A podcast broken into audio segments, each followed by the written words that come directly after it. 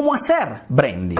Mira, en el mercado actual no vende más quien tiene el mejor producto. Vende el que se hace percibir mejor por los clientes. Mejor dicho, quien hace el mejor branding, quien se presenta mejor, quien comunica más y quien toca temas interesantes para los potenciales clientes. Ahora, si quieres hacer un branding eficaz, mejor dicho, si quieres llevar la percepción positiva de tu negocio en la mente de tus clientes al nivel más alto, hoy te doy tres consejos simples y eficaces que puedes aplicar mañana mismo en tu comunicación. Me refiero al cómo, dónde y cuándo comunicar. El primer paso fundamental para hacer un branding eficaz en el mercado es el elegir bien cómo comunicar con tu cliente. Si por ejemplo eres una persona que tiene facilidad de lenguaje o no te crea ningún problema el hecho de ponerte delante a una telecámara y explicar una idea, un concepto, pues el video marketing podría ser el tipo de comunicación ideal para ti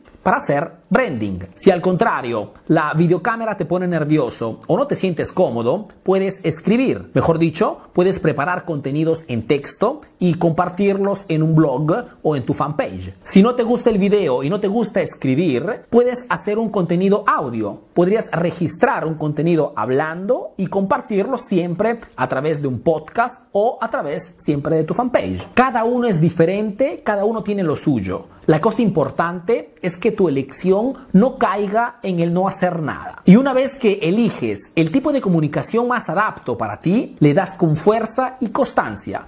Todos los días compartes un contenido con tu público. En este modo estás haciendo branding. El segundo paso para hacer un branding eficaz es el estudiar el dónde comunicar con tu público. Elige con atención la plataforma o la red social más adapta para tu negocio, según tu cliente y según la tipología de comunicación que habrás elegido. Por ejemplo, si eliges escribir, mejor dicho, eliges el texto como tipología de comunicación, muy probablemente la plataforma más adapta sea el de abrir un blog.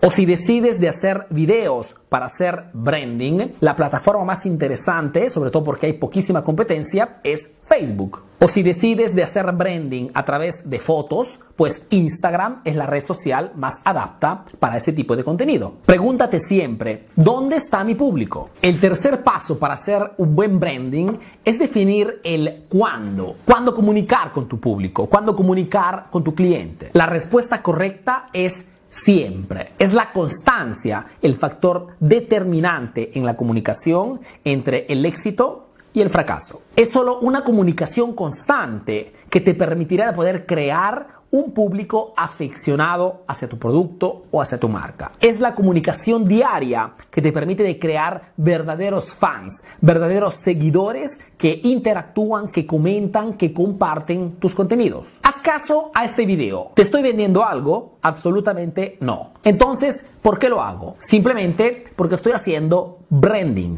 En resumen, si quieres hacer branding para desmarcarte de tu competencia, crearte un público aficionado y de consecuencia aumentar tus ventas, acuérdate de estos tres consejos que harán toda la diferencia en tu comunicación. ¿Cómo, dónde y cuándo?